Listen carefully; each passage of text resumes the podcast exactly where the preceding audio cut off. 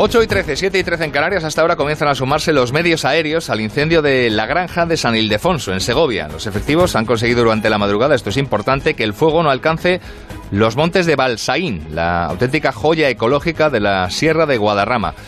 Redacción en Castilla y León. Roberto Mayado, buenos días.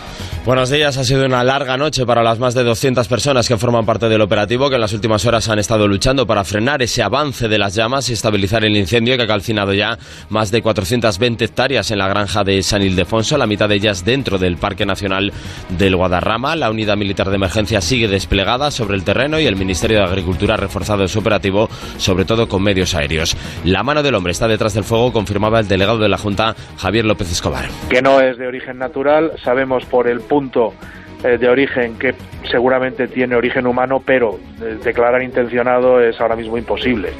No sabemos si es accidental, si es negligente o si es intencionado. El incendio sigue en nivel 2, hoy muy pendientes del viento y de las temperaturas hasta 33 grados se esperan en